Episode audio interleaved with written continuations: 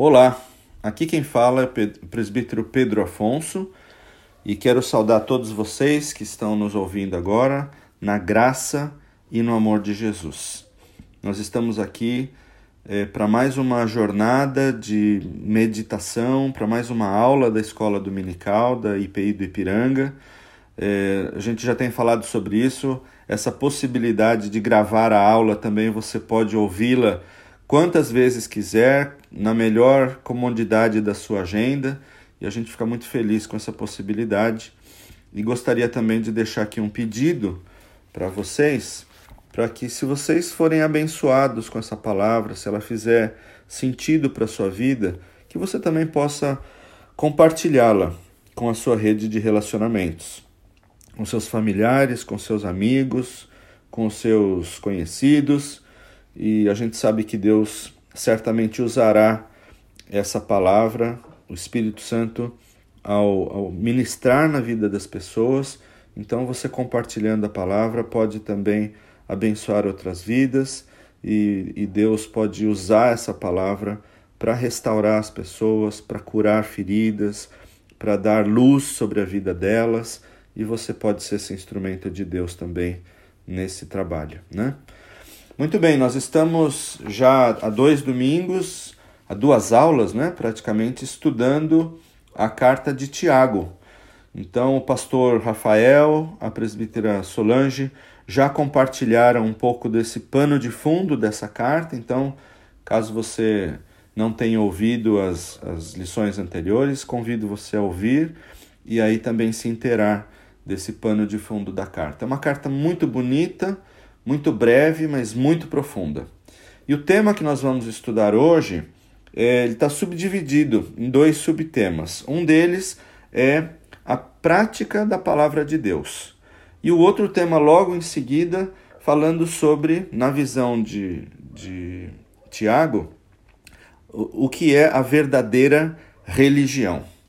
E esse trecho que nós vamos estudar, um trecho também bastante breve, Está na carta de Tiago, como eu disse, no capítulo 1, e nós vamos ler do, do versículo 22 até o versículo 27, que é o final do, do capítulo 1. Então eu vou ler agora essa passagem, esse trecho. Peço que você acompanhe aí com a sua Bíblia, ou que você acompanhe é, ouvindo né, detidamente essa, essa palavra. E logo em seguida a gente então começa a trabalhar os ensinamentos e os aspectos desse trecho riquíssimo e muito profundo para as nossas vidas. Então o texto diz assim: Sejam praticantes da palavra e não apenas ouvintes, enganando vocês mesmos. Aquele que ouve a palavra, mas não a põe em prática, é semelhante a um homem que olha a sua face num espelho e depois de olhar para si mesmo, sai e logo esquece a sua aparência. Mas o homem que observa atentamente a lei perfeita, que traz a liberdade e persevera na prática dessa lei, não esquecendo o que ouviu, mas praticando-o, será feliz naquilo que fizer. se alguém se considera religioso, mas não refreia a sua língua, engana-se a si mesmo sua religião não tem valor algum. A religião que Deus, o nosso Pai, aceita como pura e imaculada é esta: cuidar dos órfãos e das viúvas em suas dificuldades e não se deixar corromper pelo mundo. Muito bem, esse trecho, como eu falei, muito breve, mas de uma profundidade enorme. E falando sobre o primeiro subtópico, né, o primeiro subtema, que é a prática da palavra de Deus, logo no versículo 22, a gente percebe que a salvação induz, né, nos leva ao serviço. E é enganoso crermos que o interesse de Deus seja de que as pessoas vão para a igreja e o façam somente para ouvir a palavra de Deus ao invés de experimentarem né, uma transformação em suas vidas, transformação essa que se traduza em ministério, que significa serviço. E aquele que meramente escuta a palavra de Deus, ou seja, que apenas ouve, rapida, rapidamente a esquece. E somente aquele que age, que atua segundo a palavra, será bem-aventurado em tudo o que fizer. A palavra de Deus é a lei perfeita, é a lei da liberdade. Nós não, ela, essa lei não nos submete aos laços, às amarras do legalismo, mas ao contrário, nos liberta para que guardemos os seus preceitos por uma convicção pessoal. Na prática, parece que a exortação de Tiago expressa algo nos, nesse sentido, de que sejamos tão cheios da palavra de Deus em nossa vida e que sejamos praticantes da palavra de tal forma que nossa vida reflita em todos os seus aspectos a própria palavra de Deus. Mas para que isso aconteça, nós precisamos ser praticantes da palavra e não somente ouvintes. O texto diz que nós devemos ser, olha que palavra interessante, fazedores da palavra. Nós devemos, obviamente, cumprir tudo aquilo que a palavra nos ensina. Devemos ser, dessa maneira, o povo do livro, o povo da Bíblia. Por isso, fazedores da palavra nos traz esse sentido de que a gente pratica, que a gente coloca em prática nas nossas atitudes, no nosso comportamento, a palavra de tal forma que somos percebidos como praticantes da palavra de Deus através não somente das nossas palavras, mas também através da nossa vida e do nosso comportamento. Ouvir sem praticar para o Tiago e para o nosso Senhor Jesus Cristo não passa de loucura e de até um alto engano. A palavra que foi implantada em nós, essa palavra que tem poder para salvar, é imprescindível. Mas, como eu falei anteriormente, ela precisa ser colocada em prática. E prática é sinônimo de vida. Ao passo que a teoria de tudo isso que a gente sabe sem ter colocado em prática é significado, é sinônimo de morte. E a grande batalha, a grande luta para sermos praticantes é que a nossa relação com a palavra de Deus pode estar muito descompromissada. Talvez seja um tema para você fazer uma, uma autoanálise e uma autoavaliação.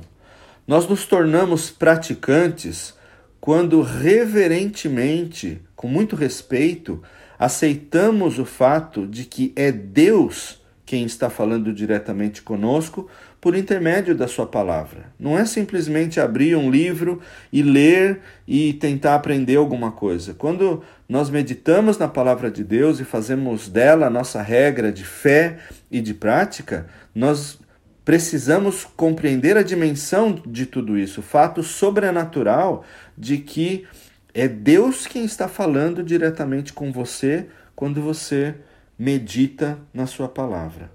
E o ouvir tem que levar obrigatoriamente ao fazer, ao executar, ao colocar em prática. Portanto, eh, se alguém eh, vê algo que pode e deve ser mudado segundo o espelho da palavra, mas não se esforçar para fazer essa mudança, simplesmente esse alguém nega a realidade da palavra implantada nele. Essa pessoa, dessa maneira, revela uma total falta de compromisso com a palavra e com aquele que inspirou o texto sagrado.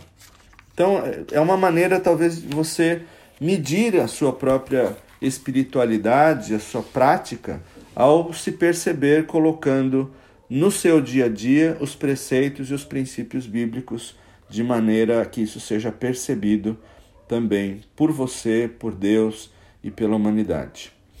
É, outra coisa importante também que eu queria mencionar é que a palavra, ao ser ouvida, ao ser lida, é, ela tem dois efeitos. Para aquele que ouve a palavra, para aquele que ouve e pratica, ela se torna uma palavra de salvação. Em contrapartida, aquele que meramente escuta e que não se dá muita, muita conta daquilo que significa essa mensagem, essa palavra vai ter um efeito de condenação e de juízo, justamente por ter ouvido a palavra e não ter colocado em prática. Outros é, escutam a mensagem, diferentemente daqueles que a colocam em prática, né? Outros escutam a mensagem com o desejo de julgar os membros da igreja ou da comunidade que vivem que estejam abaixo do padrão requerido pelas Escrituras. Então eles ouvem e olham para o outro e começam a usar a palavra para fazer julgamento das outras pessoas, né? como se nós fôssemos juízes. Né? E é muito fácil ver é, a, o, defeito do outro à luz da palavra, né? Mas não é para isso que nós viemos aqui. E Jesus disse, né? É muito fácil ver o cisco que está no olho do seu irmão e não enxergar a trave que está no seu próprio olho. Agora, diferente disso, né, é o indivíduo que observa atentamente, olha que palavra bonita, atentamente a lei perfeita, que traz liberdade, conforme o versículo 25. O versículo 25 fala que essa lei é perfeita e traz liberdade. E duas palavras aqui contrastam a seriedade com que ele contempla essa palavra. Primeira palavra que ele observa atentamente. E esse observar atentamente é observando tudo nos detalhes, prestando muita atenção.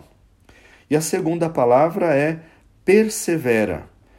E essa, esse perseverar sugere a ideia de que além de se preocupar com o ensino da palavra, ele continua praticando essa palavra.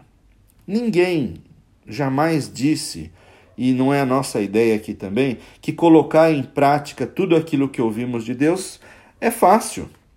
Quando Jesus chamou, por exemplo, o apóstolo Paulo para ser seu discípulo, ele disse a Paulo que mostraria pra, quanto lhe importava sofrer pelo seu nome. Isso está lá no livro de Atos 9,16.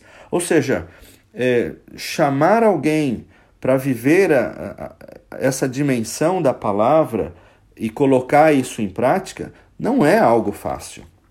A, da mesma forma como aconteceu com o Paulo, né, até mesmo os discípulos de Jesus foram desafiados na sua forma de pensar para que entendessem que o chamado que Deus tinha para eles era um chamado para perseverar, é para não jogar a toalha na primeira dificuldade, porque haveriam muitas dificuldades pela longa jornada que teriam pela frente, ao lado de Jesus. Então ele também chama, dizendo que a, a tarefa não seria fácil, que não seria um, um caminhar no parque numa tarde de domingo, mas seria muito difícil. E por isso o desafio para permanecer e para perseverar. Para nós também, irmãos, não é uma tarefa fácil e nós não podemos esperar uma vida fácil.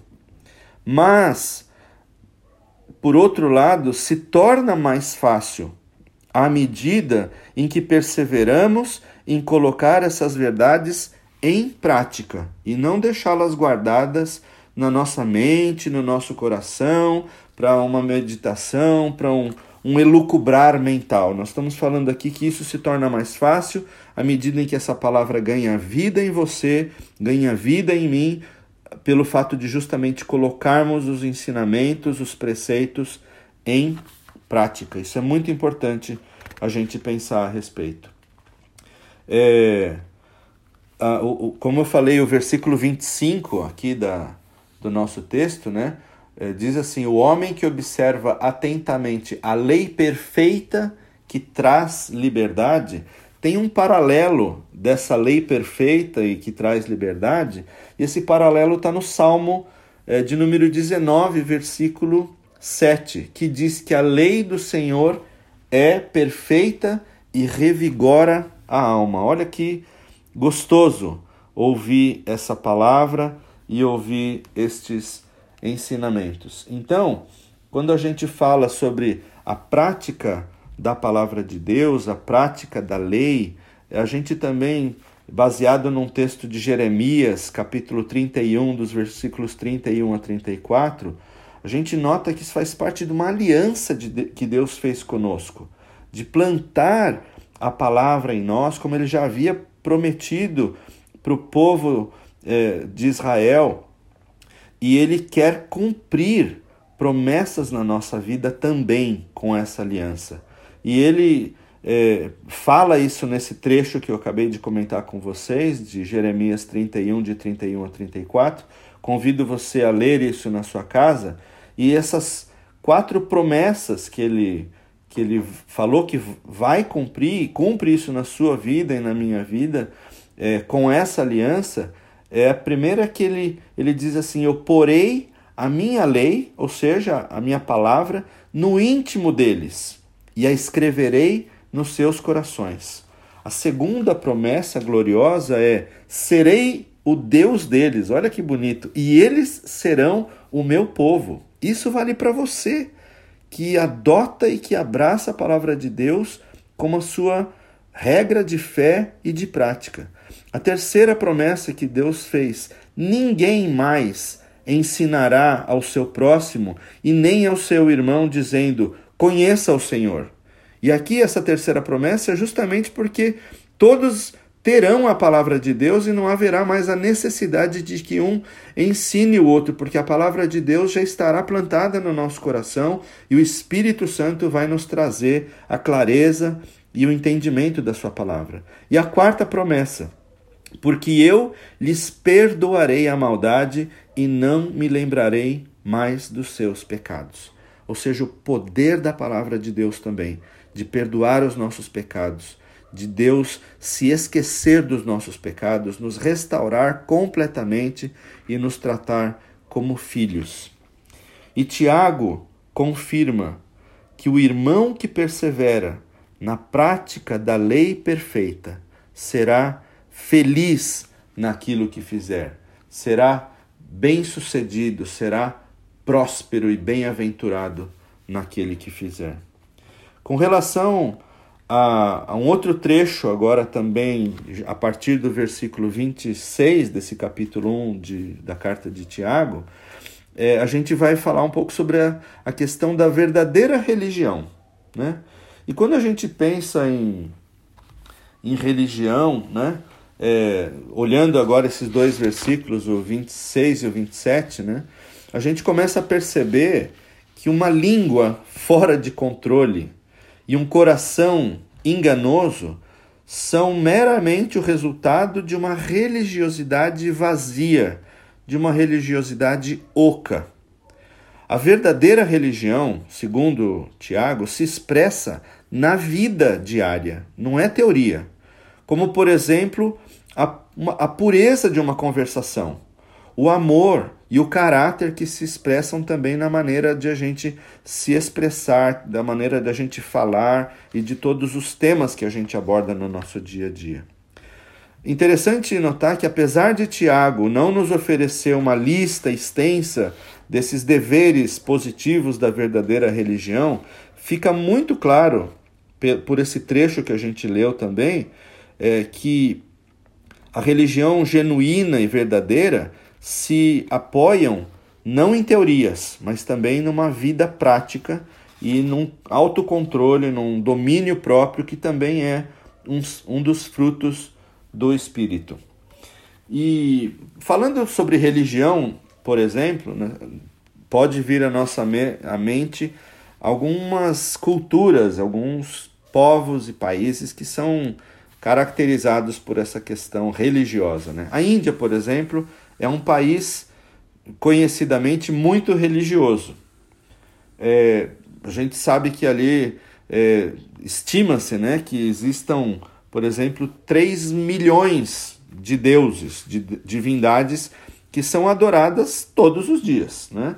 E além do, do hinduísmo, que é uma religião majoritária ali na, na Índia, há uma infinidade de outras religiões com participação é, menor em termos de, de, de predominância, né, de, de adeptos e de fiéis, mas a gente tem, por exemplo, ali o próprio cristianismo, o islamismo, fazendo parte da religiosidade do povo é, da Índia. Né? Existem outras menores, por exemplo, é, jainismo, sikhismo, várias derivações de seitas do budismo, além de outras milhares né, de sub-religiões. Né? Outro país também que é muito conhecido pela sua religiosidade é o nosso Brasil, né?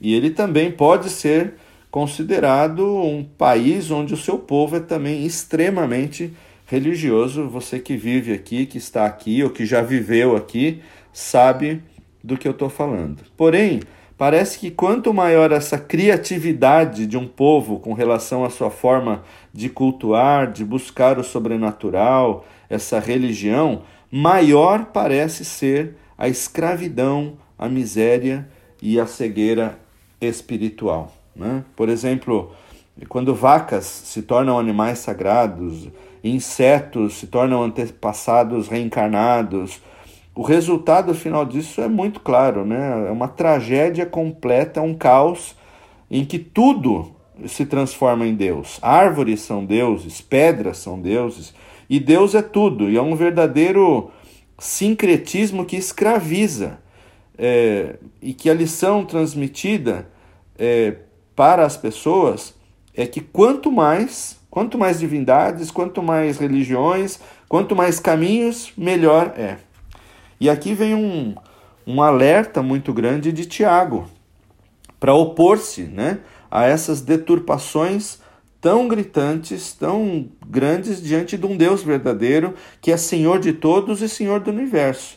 Para e esse alerta para ele né, da necessidade de nós aprendermos a diferenciar a religião ou a religiosidade verdadeira da falsa e vazia. Então, o alerta de Tiago nesse trecho aqui também é para a gente é, ligar aí as nossas antenas e começarmos a perceber o que, que é uma verdadeira religião, religiosidade e o que são falsas religiões e falsas manifestações de religiosidade. A diferença daquela região, religião que agrada a Deus e daquela da qual Deus não se agrada são objeto desse texto que ele trata conosco, por, exemplo. A primeira contradição aqui é que a religiosidade de uma pessoa não é definida por aquilo que ela própria pensa ser. Olha que interessante. Tem muita gente que se acha, né, religiosa e cuja religiosidade seja algo marcante, né? Podemos até vislumbrar ser a pessoa mais religiosa do mundo, mas isso não passará de uma suposição até que seja comprovado na nossa conduta ou na conduta daquela pessoa que se diz religiosa. Então, como é que você comprova isso? Ora, a prática tem que ser expressão da, do discurso. Por isso, é, mais na frente também, Tiago vai tratar dessa questão, falando que fé sem obras é morta, fé sem prática é morta. Além disso, não somente o nosso achar não nos define como pessoas religiosas, mas também o nosso falar.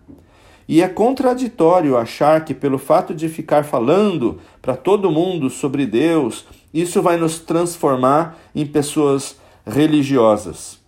Em parte, a, a expressão que, que Tiago utiliza, não refreia ou não controla a sua língua, tem um sentido duplo aqui. O primeiro sentido é daquela pessoa que não para de se gabar, de se autoelogiar de quão boa ela é. Talvez você conheça algumas pessoas assim, espero que você não seja uma dessas pessoas. E o segundo é de que ela é uma pessoa sem controle algum quanto ao que fala.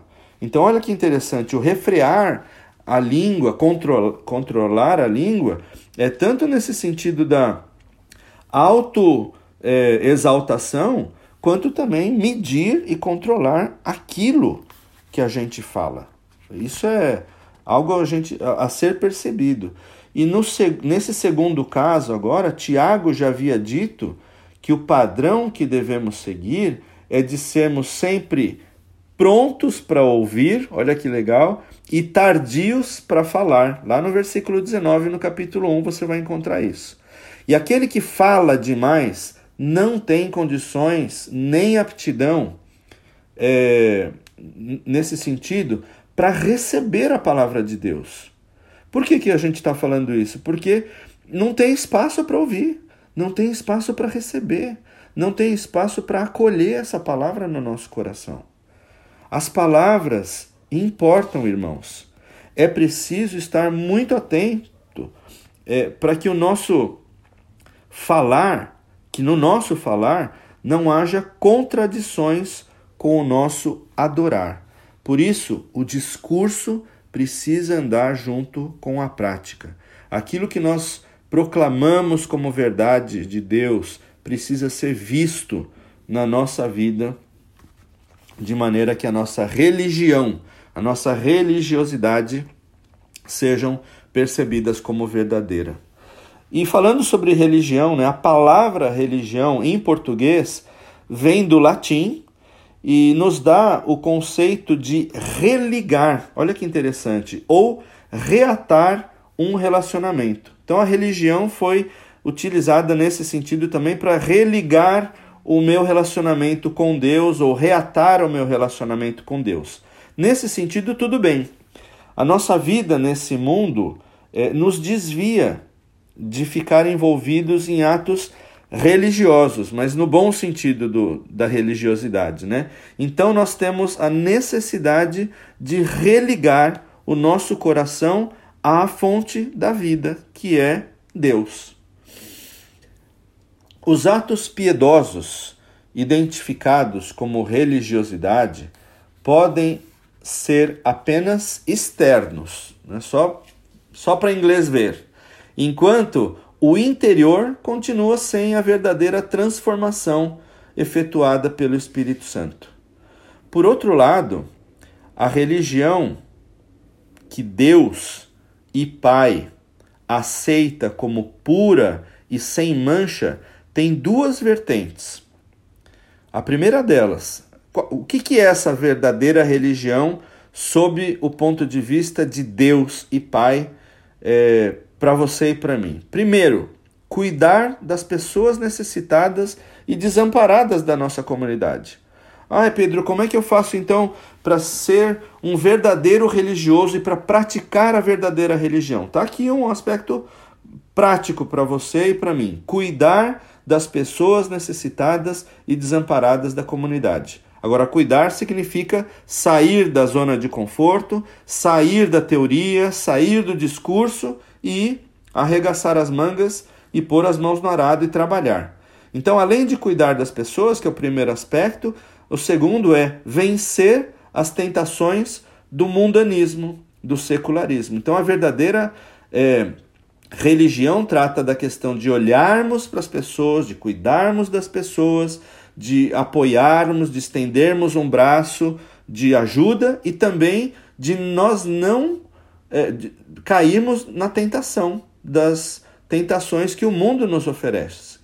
E esse trecho não limita e nem define a verdadeira religião, nem quer dizer que não haja outros elementos fundamentais num culto genuíno cristão. Então não é só isso, mas esse aqui eu diria que são aspectos, esses aqui são aspectos é, centrais para orientar você e a mim na prática da boa religião.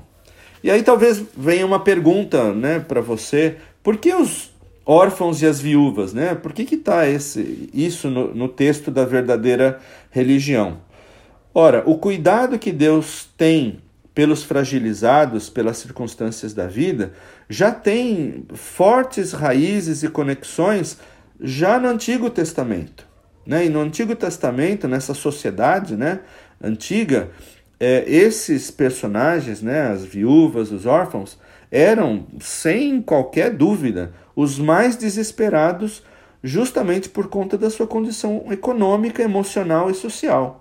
Né? O órfão sem pai, sem mãe, sem amparo. A mulher, por exemplo, né, a viúva, a mulher em si dependia completamente do sustento ou do pai ou do marido. Né? E na ausência deles, elas estavam totalmente desamparadas e à mercê de esmolas e de ajudas de familiares, enfim, né? Sem falar das crianças, né? Como, como eu comentei aqui sobre os, os órfãos, né? Então, essa, esse cuidado de Deus já vem desde sempre, né? E a palavra do Senhor, por exemplo, para muitos profetas, era também nessa linha, né? De, de que a, a verdadeira religião não era sacrifício, não eram os rituais da, da religiosidade, mas eram justamente olhar para as necessidades dos mais necessitados. Né? Então, tem um texto em Zacarias 6, é, de 7 a 10, e diz assim: é, E a palavra do Senhor veio novamente a Zacarias. Assim diz o Senhor dos Exércitos: Administrem a verdadeira justiça Mostrem misericórdia e compaixão uns para com os outros. Não oprimam a viúva e o órfão, nem o estrangeiro e o necessitado. Nem tramem maldades uns contra os outros. Salmo 68, 5 também mostra por que, que Tiago se detém nessa preocupação. O salmo diz assim: Pai para os órfãos e defensor das viúvas. Olha que interessante. É Deus em sua santa habitação. Ora, se Deus dá prioridade para órfãos e viúvas, a igreja não deve ficar eh, pensando como é que eu vou ser uma igreja, ou falar, olha, eu sou uma igreja de Cristo eh, com a sua piedade, se ela não se preocupa com o necessitado, com o órfão, com a viúva, com o marginalizado. Era essa preocupação que também estimulou a igreja cristã, a igreja primitiva, lá nos tempos de Atos, né? em Jerusalém, é, e, e, já a gente viu a igreja de Jerusalém organizando um sistema, por exemplo, para acudir as viúvas que estavam sendo esquecidas né, no repartir do pão é, e que faziam parte da comunidade. No capítulo 6 do livro de Atos, você vai ver essa passagem aí muito clara.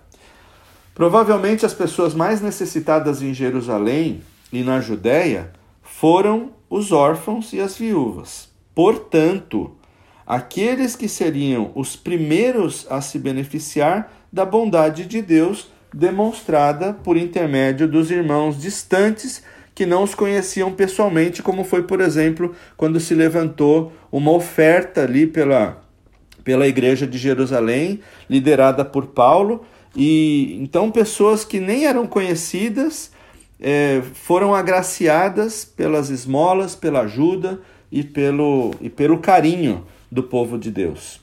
Apesar, olha, note isso também, irmãos. Apesar de Tiago enfatizar né, aqui o órfão e a viúva, é, hoje não devemos nos limitar apenas a esses dois grupos de pessoas.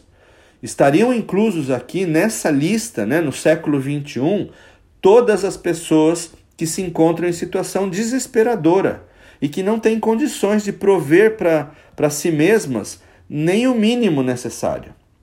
Pois, como vemos lá nesses temas de Zacarias, né, viúvas e órfãos estão no mesmo patamar dos mais pobres e dos estrangeiros também naquela época. Então, hoje, é pobre, é viúva, é o marginalizado, é o sem teto, é o doente, esses todos são o objeto do nosso amor, da nossa eh, solidariedade, do nosso estender a mão e colocar a verdadeira religião em prática.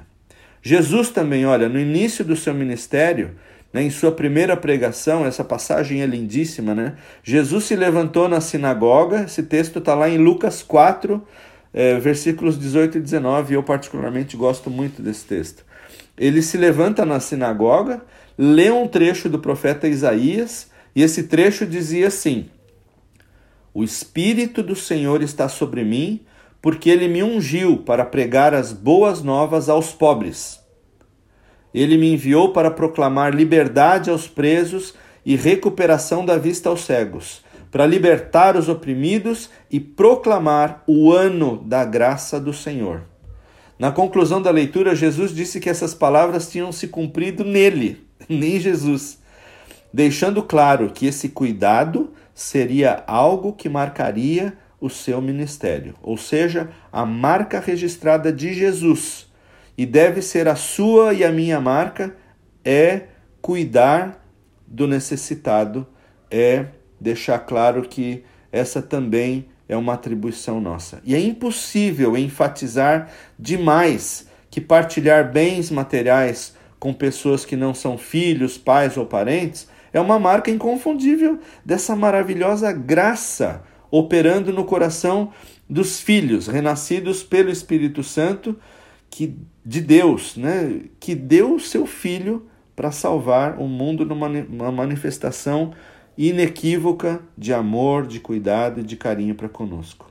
E aí fica muito nítido, irmão, irmã, que o culto que o Senhor espera dos seus adoradores não é um culto subjetivo, de teoria, mas é um culto prático. E Deus não pede nada mirabolante, mas ele pede algo simples e objetivo. E queremos oferecer algo a Deus, é, então, se queremos, né? É, devemos oferecer justiça, misericórdia, compaixão, como Ele mesmo oferece para nós. Esse é o nosso culto verdadeiro. Oferecer e ser promotores dessa justiça, dessa misericórdia, dessa compaixão e dessa graça de Deus na vida das pessoas. Removam suas más obras para longe da minha vista, parem de fazer o mal, aprendam a fazer o bem, Busquem a justiça, acabem com a opressão, lutem pelos direitos do órfão, defendam a causa da viúva. Isso tudo está num trecho do primeiro capítulo de Isaías. É, Isaías 58 também, é, o povo se achava muito religioso. Bom, leia esse texto que você vai achar bastante interessante. É, e o povo estava até jejuando e reclamando com Deus, porque eles jejuavam e não via Deus fazendo nada em prol deles, em favor deles. Então Deus responde ao povo dizendo, e isso está lá no, no capítulo 58 de, de Isaías: O jejum que eu desejo não é esse. O, o jejum que eu desejo é soltar as correntes da justiça, desatar as cordas do jugo, pôr em liberdade os oprimidos e romper todo o peso não é partilhar sua comida com o faminto, abrigar o pobre desamparado, vestir o nu que você encontrou e não recusar ajudar ao próximo? Não é isso que eu considero a verdadeira, o verdadeiro jejum? Este, sem dúvida, é o culto verdadeiro que o Senhor espera de todos nós. O nosso envolvimento nas questões sociais. Mas é responsabilidade e privilégio da igreja, do povo de Deus, se fazer presente e fazer diferença nesse mundo tão carente. Não é como muitos pensam que é o governo que tem que fazer, são as ONGs, eles também vão fazer, mas é nossa obrigação, eu diria que responsabilidade e privilégio fazer a diferença na vida das pessoas de um mundo tão carente, tão necessitado do mínimo necessário. O único requisito que necessitamos aqui é nos tornar imitadores de Deus. Quer imitar a Deus? É olhar para o próximo, é ajudar, é contribuir, é estender a mão e é mudar a realidade das pessoas. Esses são os verdadeiros imitadores de Deus. Outro aspecto interessante também, a contaminação que Tiago tem em mente quando ele fala, principalmente é, com relação à inveja e às paixões que podem produzir uma satisfação temporária. Tiago quer deixar claro que não é apenas uma questão de caridade ou boas obras, cuidando dos necessitados, mas também nós temos a necessidade de nos guardar livres de tudo aquilo que pode manchar, corromper, contaminar a nossa vida. Tudo aquilo que tem origem nesse mundo. Então são dois aspectos dessa religiosidade, da verdadeira religião. Um é olhar para o próximo, estender a mão e é servir e ajudar. O outro é nos guardar é, livres dessa corrupção, dessa contaminação daquilo que se origina no mundo. Mas se não nos imunizarmos pelo repúdio dos moldes desse mundo e não nos transformarmos pela renovação da nossa mente para experimentar e comprovar a boa, agradável e a perfeita vontade de Deus, o corromper-se pelo mundo vai ocorrer mais cedo ou mais tarde na sua e na minha vida, sem que a gente se dê conta. As boas obras precisam ser acompanhadas por uma vida moral e ética. Guarde isso, irmão. As boas obras precisam ser acompanhadas pela vida moral e ética. O Senhor não somente preza pela nossa integridade, como também ele espera de nós uma vida moral condizente com o seu caráter. Busquem a justiça e acabem com a opressão, foi o que ele falou no primeiro capítulo é, do livro de Isaías.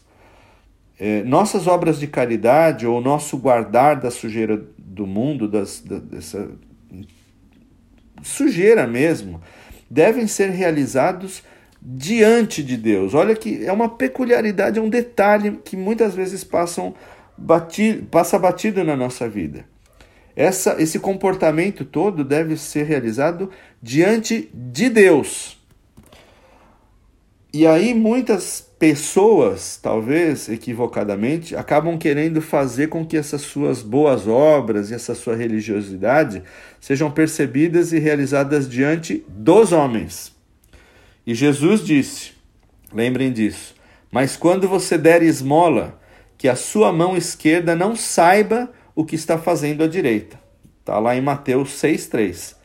E a razão apresentada por Jesus foi para que, de forma que você preste a sua ajuda em segredo, e seu pai, que é Deus, né, que o vê, que vê o que é feito em segredo, vai recompensar vocês. Em outras palavras, e já estamos quase fechando, a nossa religiosidade, culto ou adoração não deve ser motivada para que cause admiração nas pessoas ao nosso redor. Isso é intenção completamente equivocada.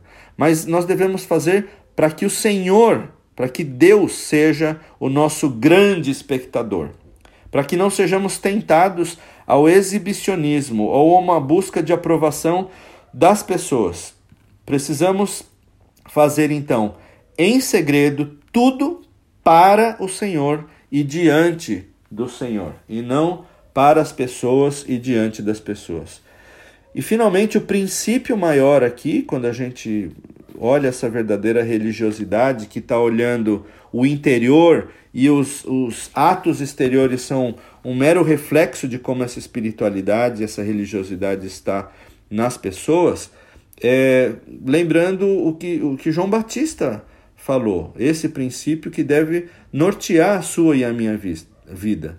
João disse, João Batista disse: "É necessário que Jesus cresça e que eu diminua". Isso está em, em João capítulo 3, versículo 30. E concluindo, irmãos, é, essa verdadeira religião, esses fazedores da palavra de Deus, convite que recebemos, é, tem o seu aspecto prático, né? É, ou seja, obedecer a palavra, você e eu obedecendo a palavra e não só ouvindo, nós vamos fazer avançar a obra de Deus. E nós devemos ouvir a palavra e fazer a obra. Ouvir e não fazer nada é sinal de uma vida de engano, de um coração enganado. E aí você imagina Quanta, quanta gente chegando ao final da sua vida que só ouviu, que não fez, que não praticou e acabou perdendo a sua grande oportunidade e perde a sua vida. Portanto, a fé age. E se você crê, você faz. E aqui, quatro é, dicas ou conselhos que eu gostaria de deixar para você. Primeiro, avalie. E esse é um trabalho seu com você mesmo e com Deus. Avalie em que áreas você diz ter fé, enquanto as suas ações falam algo diferente, algo incoerente. Depois de avaliar, descubra quais são essas áreas, identifique quais são essas áreas onde há essa incoerência. Terceiro, decida agir de acordo com a sua fé. E quatro, que não podia ser diferente, pratique hoje o que você crê Pratique hoje a verdade que você proclama. E que Deus te abençoe e te capacite a ser um verdadeiro seguidor de Jesus, praticando a verdadeira religião, praticando a verdadeira palavra de Deus nos seus atos, no seu comportamento. E certamente você será a luz aonde você estiver. E que Deus seja engrandecido com o seu testemunho, com a sua vida, colocando em prática a sua palavra e praticando a verdadeira religião. Fique em paz, uma ótima semana e até a próxima. Deus te abençoe.